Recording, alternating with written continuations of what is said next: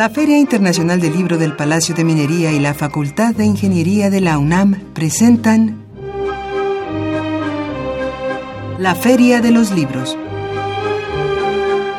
Un acercamiento a la lectura.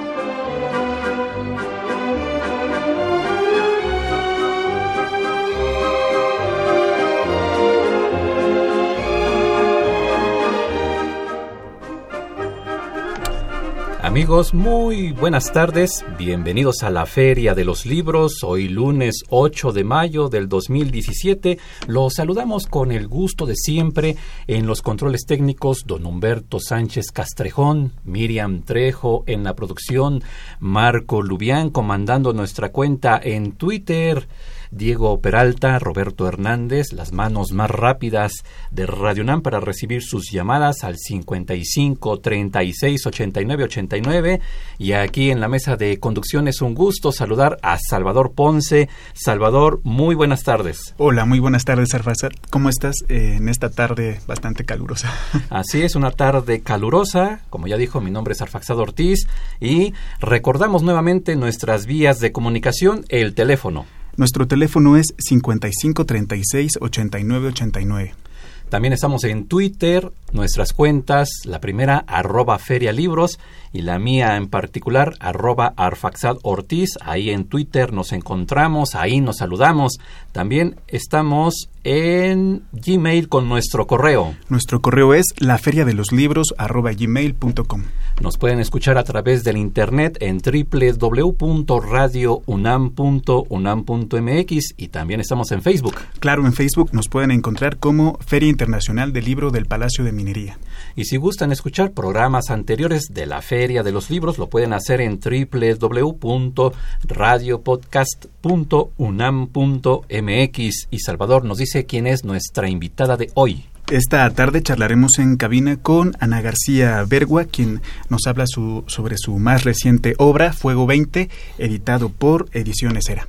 Estaremos platicando en un ratito más con Ana García Bergua, así que quédense con nosotros. También tendremos nuestras notas de pie de página con novedades editoriales para esta semana, así que preparen pluma y papel y también nuestras recomendaciones de cartelera de actividades en torno al libro y la lectura para esta semana. Todo esto en los próximos minutos aquí en la Feria de los Libros y queremos hacer un pequeño homenaje, una pequeña mención sobre Jorge López Páez, escritor que lamentablemente fallece el pasado 28 de abril del 2017, así que vamos a escuchar esta rúbrica para presentar algunos datos de Jorge López Páez.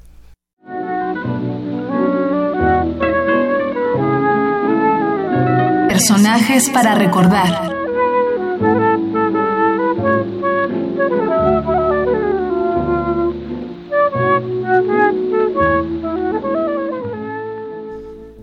Y tenemos que Jorge López Páez nació en Huatusco, Veracruz, el 22 de noviembre de 1922 y murió en la Ciudad de México a los 94 años, el pasado 28 de abril.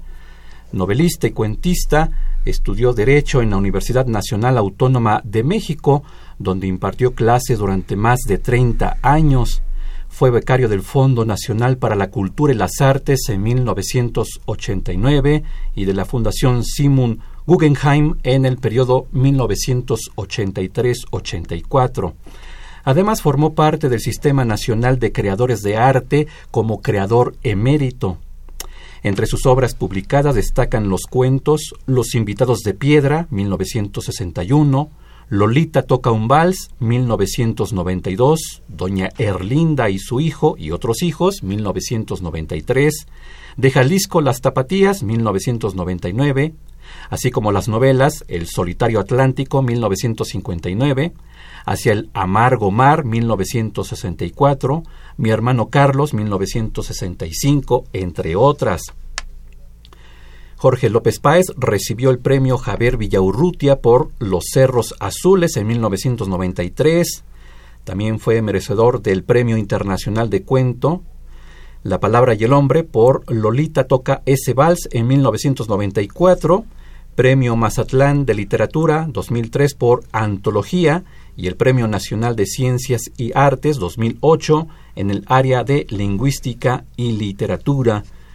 Algunos de los libros, algunos datos de la trayectoria de Jorge López Páez, quien lamentablemente, decía yo, falleció el pasado 28 de abril de 2017 y aquí en la Feria de los Libros queremos hacer un pequeño homenaje a Jorge López Páez. Y bien amigos, pues ahora vamos con nuestra pregunta. La pregunta de cada lunes para que los primeros en responder a nuestro teléfono el 55 36 89 89 o a nuestra cuenta en Twitter arroba ferialibros puedan ganarse algunos de estos obsequios y Salvador nos dice cuál es la pregunta y los obsequios que se van por el teléfono. Así es. ¿Un fantasma podría relacionarse con este mundo y con los vivos? Esa es nuestra pregunta de esta tarde y la repito. ¿Un fantasma podría relacionarse con este mundo y con los vivos? Por teléfono eh, va a haber un ejemplar de Fuego 20 de Ana García Bergua, cortesía de Ediciones Era, y además un ejemplar de Álvaro Obregón, Fuego y Cenizas de la Revolución Mexicana de Pedro Castro, también cortesía de Ediciones Era. Y también por el Twitter, un ejemplar de Fuego 20 de Ana García Bergua, cortesía de Ediciones Era. Con ella, con Ana García Bergua, estaremos platicando al regresar del corte sobre esta novela. Y también por el Twitter, un ejemplar de Ciudad en Llamas de Gard Risk, cortesía del grupo editorial Pending Random House Mondadori. Eso por Twitter en arroba ferialibros. La pregunta un fantasma podría relacionarse con este mundo y con los vivos, también queremos que nos digan cómo, ¿no? O sea, de qué manera. En fin. Entonces ahí está la pregunta, ahí están los obsequios, a comunicarse 55 36 89 89 arroba Feria Libros, nuestra cuenta en Twitter. Y ahora vamos a una pausa para escuchar nuestra nota de pie de página, nuestra recomendación en novedad editorial y ya regresar con nuestra invitada Ana García Bergua aquí en la Feria de los Libros.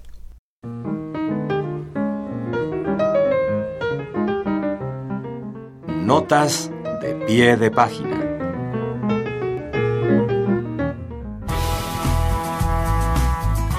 La editorial Vaso Roto publicó El Vaso de Tiempo de David Huerta. Esta obra es una selección de nueve ensayos de los aproximadamente 120 artículos que el poeta ha publicado ininterrumpidamente durante casi una década. Los ensayos que conforman El Vaso de Tiempo surgieron en la columna literaria Aguas Aéreas de la revista de la Universidad de México. A partir de su propia experiencia vital, David Huerta logra enlazar en sus indagaciones las preocupaciones de poetas de diferentes épocas y regiones, entre ellos a Luis de Góngora, Néstor Perlonger, Ramón López Velarde, José Gorostiza, Fernando Vallejo y Jorge Luis Borges, y los pone en diálogo fructífero.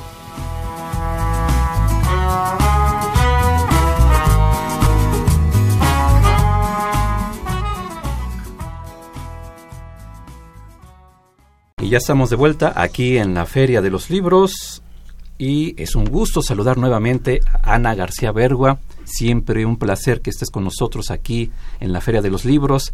Eh, platicábamos la vez pasada por cuestión de otro de tus libros, libros de cuentos, La tormenta hindú, y ahora somos convocados por tu novela Fuego 20, así que Ana García, bienvenida aquí a la Feria de los Libros. Muchas gracias, Arfax. Salvador. Y Salvador.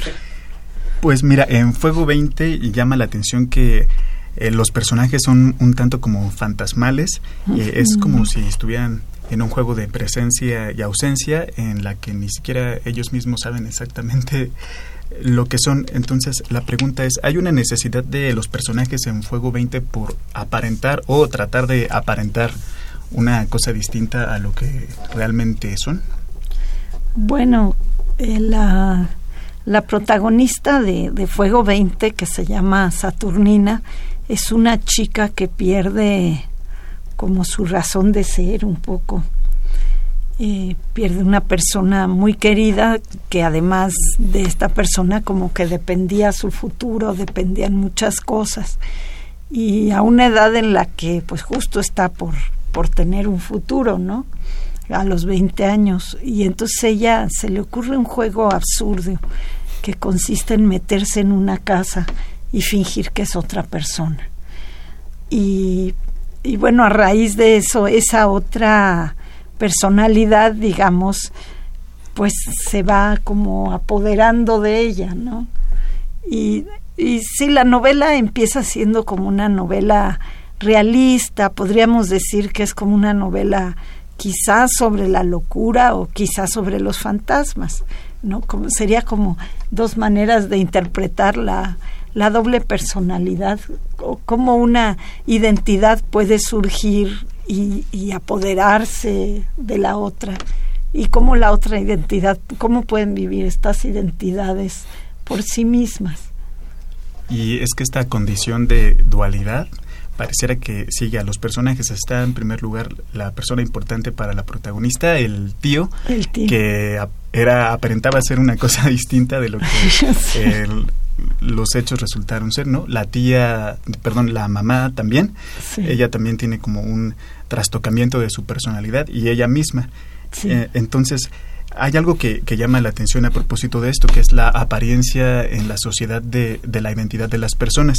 Y es que esto eh, tiene que ver con la tertulia en la, en la obra en la que hablan sobre el rojo y el negro de, de Stendhal y sobre Ajá. su protagonista, Julián de Sorel. Sí. ¿Qué relación hay entre los personajes de Fuego 20 y esta evocación en la novela que es el rojo y negro? del rojo y el negro. Bueno, pues es que esta personalidad que, que le surge a Saturnina, este ser inventado que se llama Ángela, porque ella es Saturnina de los Ángeles y su alter ego se llama Ángela, pues es todo lo que no es ella, es una revista, este quiere brillar en sociedad, quiere tener todo tipo de experiencias sin importarle sin límite y quiere llegar al poder, quiere, ¿no? Cosa que bueno, pues pues en México no es tan raro, ¿no? Que la gente que está cerca de los políticos o los políticos mismos, como es lo que le toca a Ángela, pues quiera este subir y saltarse los límites, ¿no?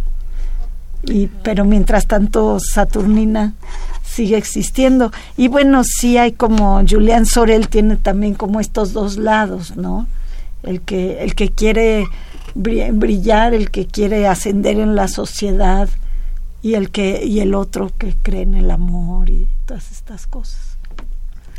Y eh, yo empecé a notar una dualidad, ya tú me dirás, mi estimada Ana García Bergua, si ando bien en este camino de interpretación o no. Sí. Pero, por ejemplo, al momento de comenzar tu novela, Fuego 20, conocemos a Saturnina, a su madre y a Rafa, Ajá. el tío, el tío que es un piloto aviador, y que eh, por una circunstancia muere, ¿no? trágicamente, y a raíz de eso empieza, siento yo, esta cuestión de un desdo- desdoblamiento y que Saturnina empieza a transformarse en otro personaje.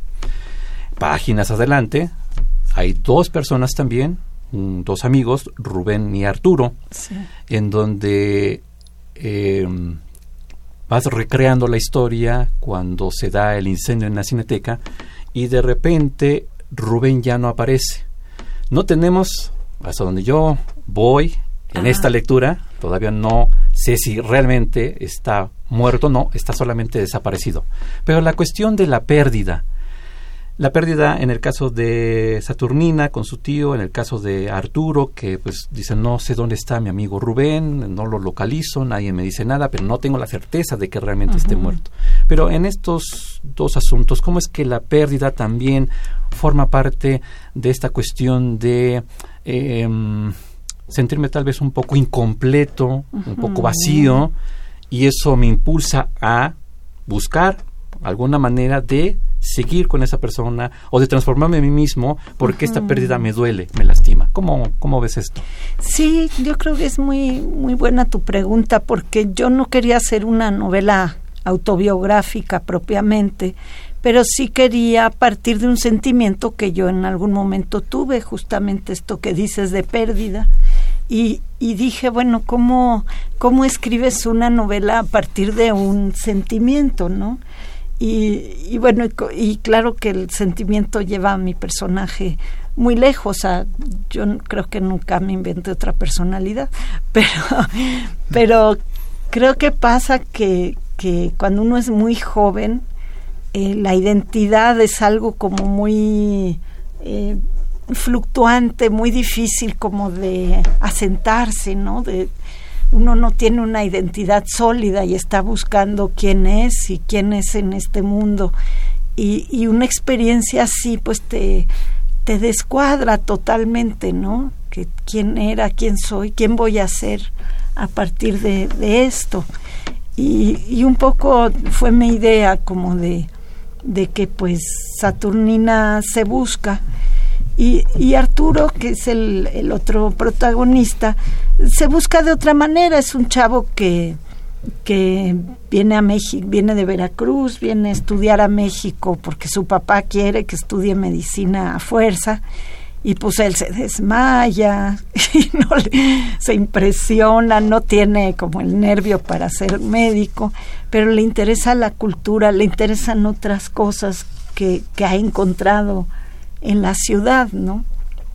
Y justo a través de su amigo Rubén, que estudia ciencias políticas, y, y yo quería como retratar un poco un medio mexicano, como más o menos de, de, la época, ¿no? Como era un medio de, pues de, de universitarios, las librerías, la propia cineteca que se nos quemó.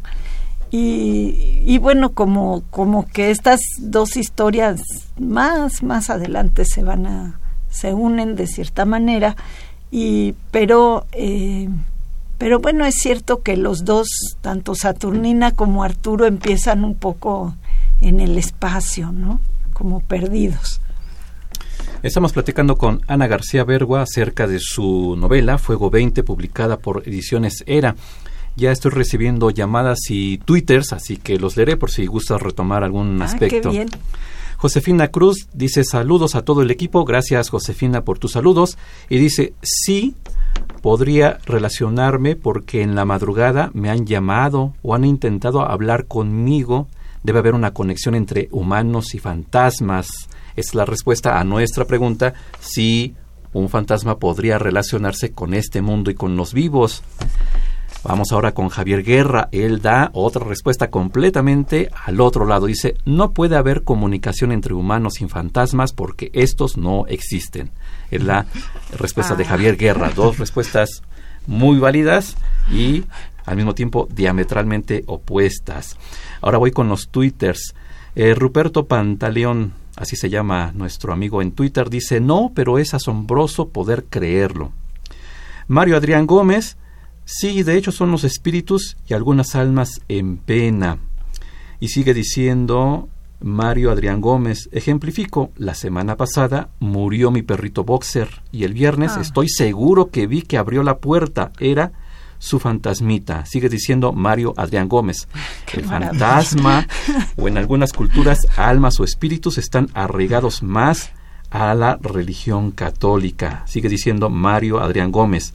Los fantasmas clásicos son los que se aparecen en el lugar, ya sea donde vivieron o trabajaban. Los fantasmas están muy arraigados a la tradición. Un claro ejemplo es el Día de Muertos. Eso nos está diciendo nuestro amigo Mario Adrián Gómez. Eh, ahora voy con Silquines. Nos dice, claro, el cariño muere pero nunca se esfuma. Mm. Es su manera de decir que sí, que puede haber una conexión a través del cariño porque puede morir la persona, pero nunca se esfuma el cariño. Salvador Lino Gómez, sí, según la religión católica, varias almas están entre nosotros. De hecho, las personas que fallecen trágicamente, su alma o fantasma se queda. Eh, y sigue diciendo Salvador Lino Gómez, se dice que, lo menciono porque está en el tema, que primero somos fantasmas o almas en pena, después reencarnamos en algo o en alguien, por ejemplo, en un animal, nos dice Salvador Lino Gómez y también agrega un ejemplo de fantasmas en el cine es la película llamada Ghost, La sombra del amor, donde aparece el fantasma que viene para terminar su misión en la vida. Algunos de los comentarios, tanto en Twitter como en nuestras llamadas, Josefina, sobre esta cuestión de eh, nuestros personajes, bueno, los personajes que estamos comentando de tu novela Fuego, Fuego 20. Ya, muy bien. De hecho, mi fantasma creo que funciona un poco como Ghost. ¿Sí? Así que sí, está perfecto. ¿Más identificado? Sí, bueno, la metodología, digamos. Eh, yo creo que bueno, todos tenemos, decimos, ¿no? Que uno lidia con sus fantasmas o que uno tiene fantasmas. Y pues yo creo que sí, uno tiene fantasmas, presencias que se quedan, eh, que quizá sí podemos decir, aunque no sé científicamente, ¿no? Que los fantasmas no existen, como dice uno de nuestros Javier Guerra. radioescuchas, pero existen metafóricamente y actúan sobre nosotros, ¿no? Entonces, de alguna manera, de alguna manera sí existen. Y para ir cerrando nuestra entrevista, ya que también el tiempo puede ser un fantasma muy agresivo y violento en la radio y nos eh, impulsa a terminar rápido, la cuestión del fuego en particular, eh, digo, la referencia a veces en la cuestión de los llamados fuegos fatuos, ¿no? Donde eh, las las personas o las, los cuerpos que están en el cementerio de repente surgen estos fuegos fatuos.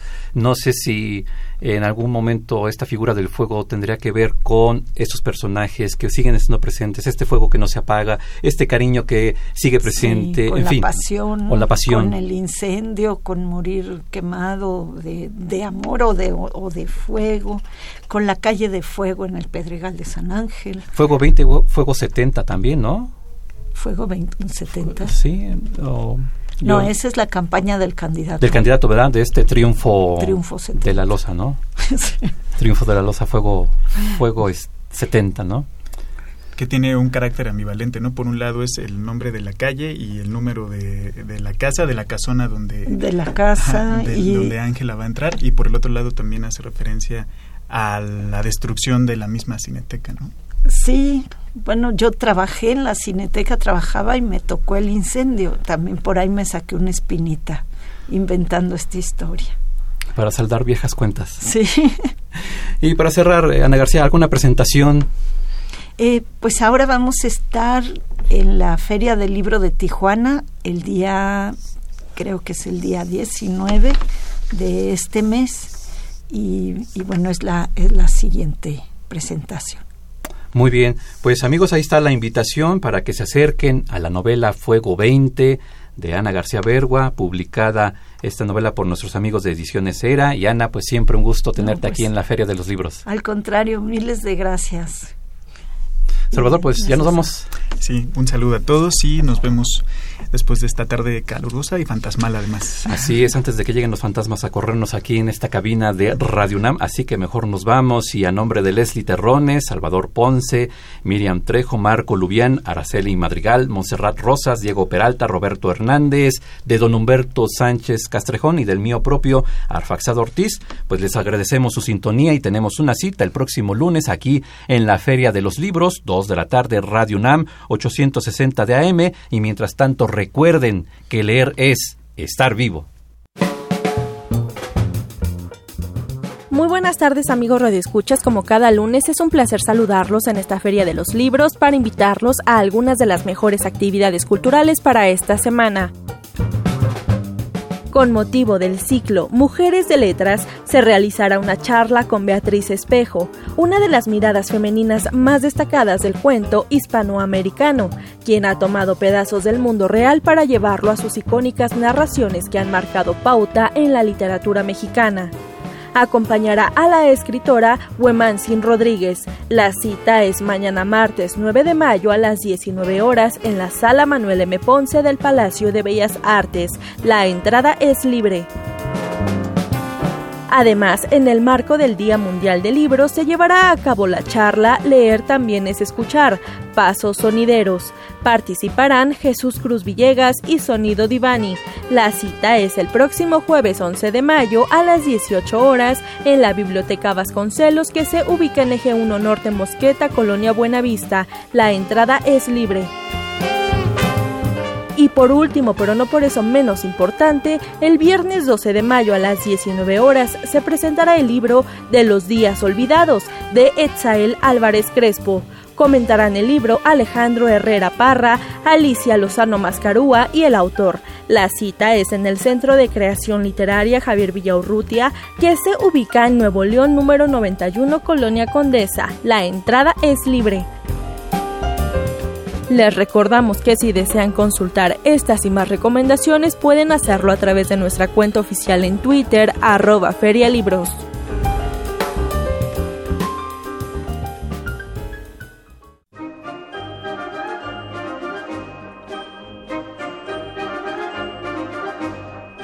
La Feria de los Libros un programa de la Feria Internacional del Libro del Palacio de Minería que organiza la Facultad de Ingeniería en coproducción con Radio UNAM.